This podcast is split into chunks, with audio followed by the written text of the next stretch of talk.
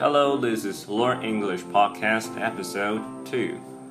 在今天的内容之前呢，分享给大家最近在一本小说上看到的一句话：When a person really desires something, all the universe conspires to help that person to realize his dream。当一个人真的渴望某种东西的时候，整个宇宙都会努力来帮他实现。这句话来自一本寓言小说《The Alchemist》，炼金术士，也译为《牧羊少年奇幻之旅》。讲述的是一个西班牙少年追梦的故事。如果感兴趣的话，可以去看一下这部小说。接下来是本周的五个习语。第一个呢是 knock back。To knock back is to drink something quickly，一饮而尽。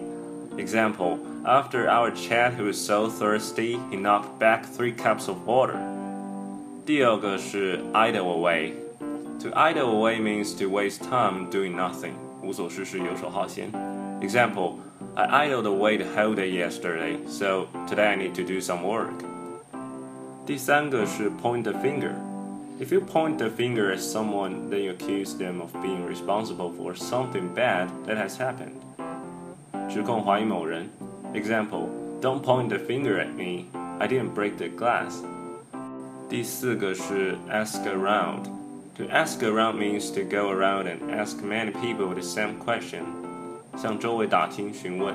Example: I will ask around the neighborhood and see if anyone has seen my dog. 第五个是 cross the line. If you cross the line, then you overstep a boundary or a limit and do something that is considered wrong or acceptable. 也就是过分了，越过底线了。Example: He's taken my credit card again. This time he has crossed the line.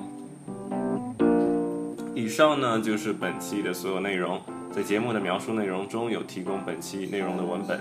最后值得一提的呢是，接下来电台会丰富内容，搬一些墙外资源过来，比如一场演讲、教学视频等等。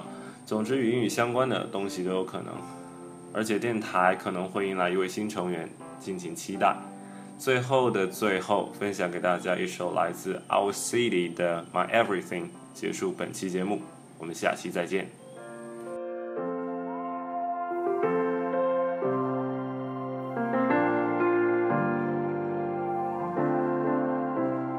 When my hope is lost and my strength is gone, I run to you and you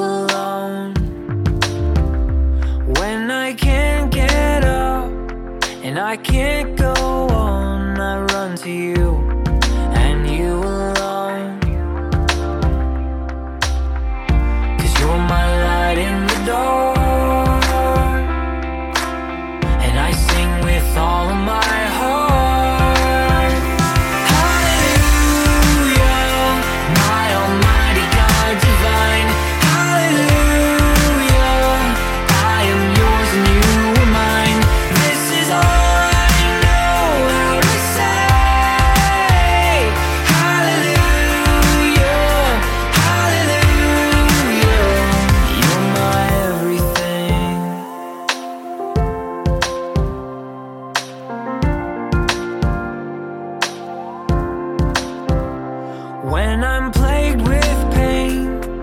and fill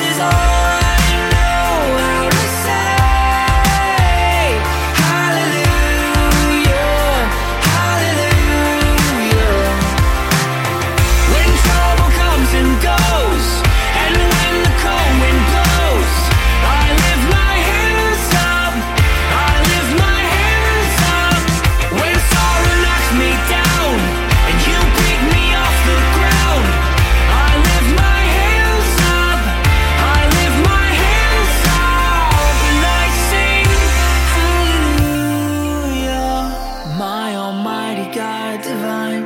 Hallelujah. I am yours and you are mine. This is all I know how to say.